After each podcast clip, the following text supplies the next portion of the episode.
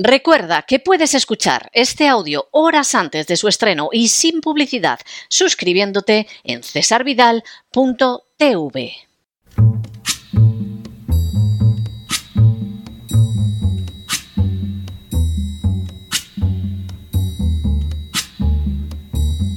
La voz con César Vidal, desde el exilio. When the night has come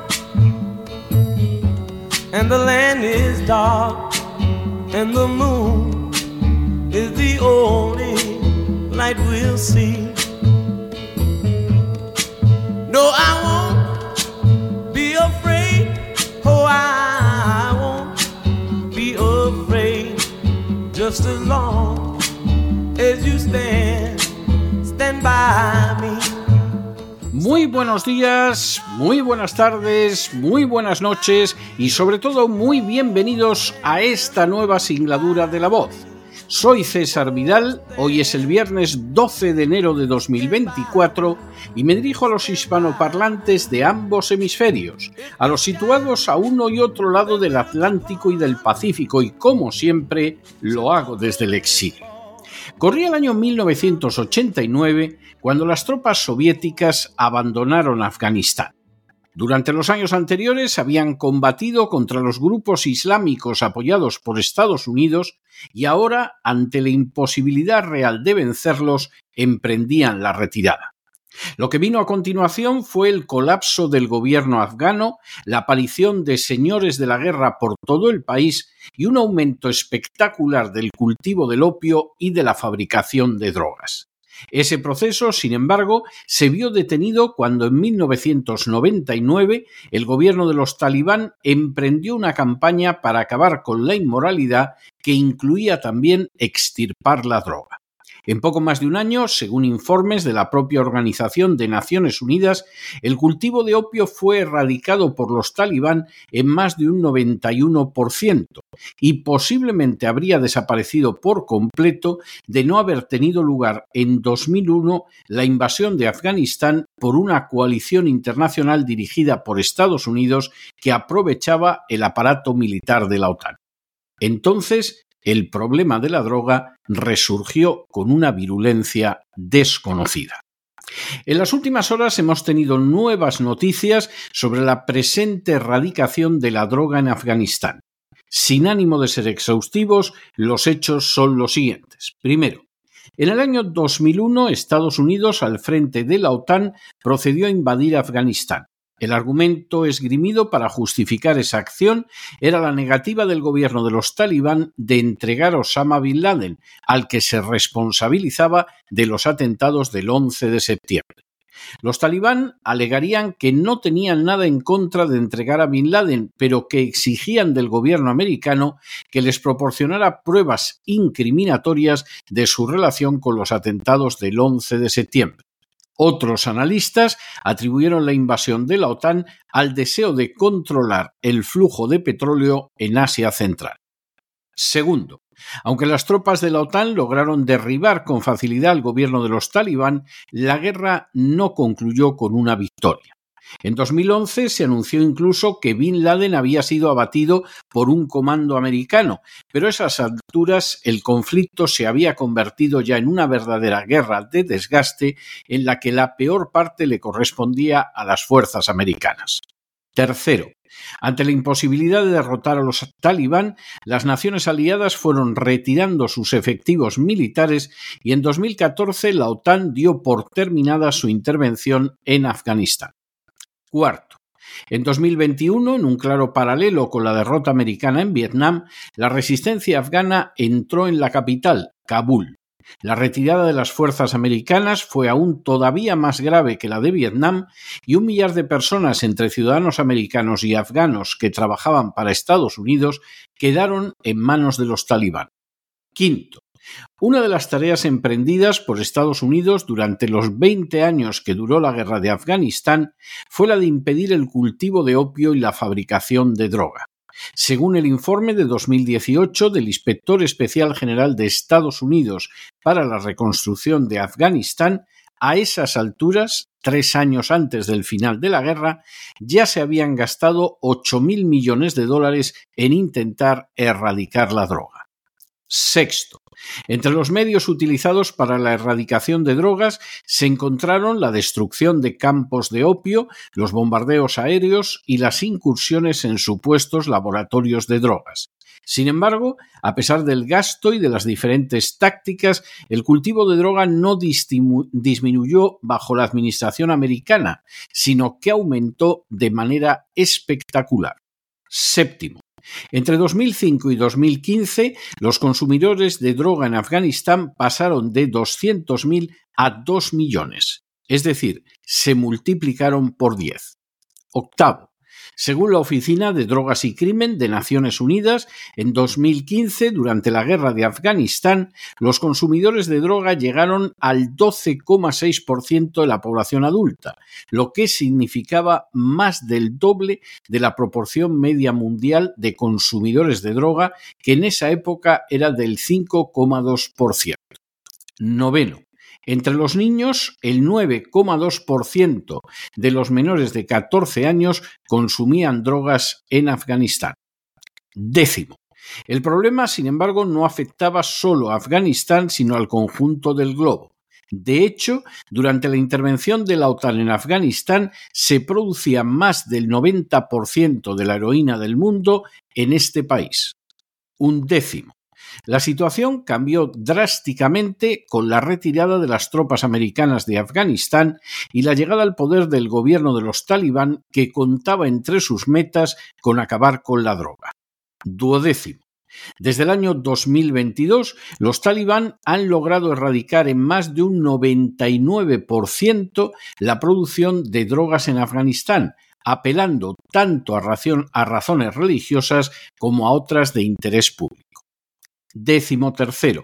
Armados solo con bastones, las brigadas antinarcóticos de los talibán han llevado a cabo lo que ya se denomina el esfuerzo antinarcóticos de más éxito de la historia de la humanidad.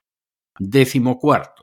El cultivo de opio ha sido sustituido por el de trigo, una medida que intenta paliar el hambre provocado por las sanciones económicas lanzadas por Estados Unidos contra Afganistán.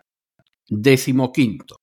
El éxito de los talibán no ha podido ser neutralizado ni siquiera ante el hecho de que el precio del opio ha subido en el mercado hasta un 700%. Décimo sexto. Los talibán no se han limitado a abortar el cultivo de opio causando un daño inenarrable a la producción de heroína, sino que también han desarrollado una campaña similar contra la industria de las metanfetaminas, liquidando los cultivos de efedra en todo el país. Décimo séptimo. El éxito de los talibán en acabar con la fabricación de heroína está teniendo, entre otras consecuencias, la fabricación de drogas alternativas como el fentanilo, que solo en Estados Unidos cuesta más de 100.000 vidas al año. Décimo octavo. La publicación médica de Lancet predice que para 2029 más de 1.200.000 americanos habrán muerto de sobredosis de opiáceos. Décimo noveno. Uno de los grupos más afectados por la crisis de los opiáceos son los americanos veteranos de guerra de los conflictos de Irak y Afganistán en torno a un cuarto de millón de estos veteranos de guerra padecen daños cerebrales traumáticos, un costo de ambos conflictos que se pasa siempre por alto. Y vigésimo, de manera bien reveladora, el Instituto para la Paz de Estados Unidos, una institución creada por el Congreso, ha declarado que la prohibición de opio llevada a cabo por los talibán con éxito es mala para los afganos y mala para el mundo. De manera absolutamente inesperada, el gobierno de los talibán en Afganistán ha conseguido en poco más de un año acabar con el cultivo de opio, una meta que no lograron alcanzar durante 20 años las fuerzas de la OTAN desplazadas a esa nación asiática. Semejante circunstancia obliga a formularse algunas preguntas.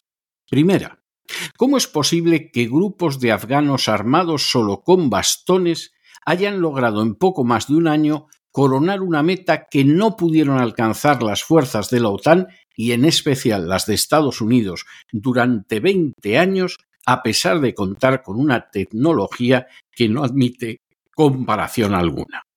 Segunda, el fracaso estrepitoso de las fuerzas de la OTAN en acabar con el cultivo de opio esencial para la fabricación de heroína se debió a la incompetencia, a la estupidez o al simple deseo de no erradicar el tráfico de drogas.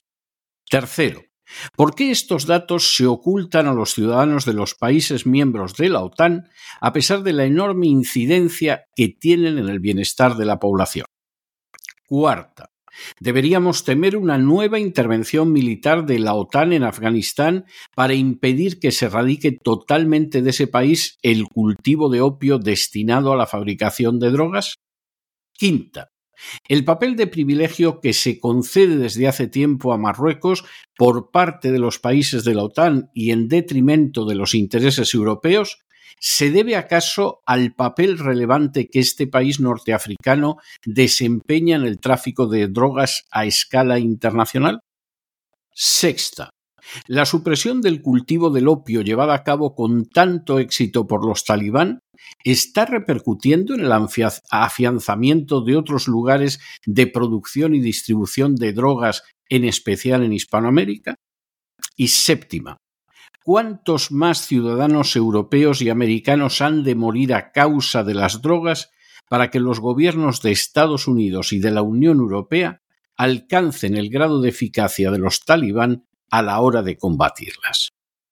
Todas y cada una de estas preguntas deberían encontrar una respuesta veraz y rápida, siquiera porque no hay manera humana de comprender cómo un grupo de campesinos musulmanes semianalfabetos han logrado acabar con una producción de drogas contra la que gastaron cifras milmillonarias, pero con resultados abiertamente defectuosos y negativos las naciones de la OTAN. Pero no se dejen llevar por el desánimo o la frustración, y es que a pesar de que los poderosos muchas veces parecen gigantes, es solo porque se les contempla de rodillas, y ya va siendo hora de ponerse en pie. Mientras tanto, en el tiempo que han necesitado ustedes para escuchar este editorial, la deuda pública española ha aumentado en más de 7 millones de euros y una parte no pequeña se debe a la presencia de tropas españolas en conflictos que no afectan lo más mínimo a los intereses nacionales, como en su día fue la guerra de Afganistán. Muy buenos días, muy buenas tardes, muy buenas noches. Les ha hablado César Vidal desde el exilio que Dios los bendiga.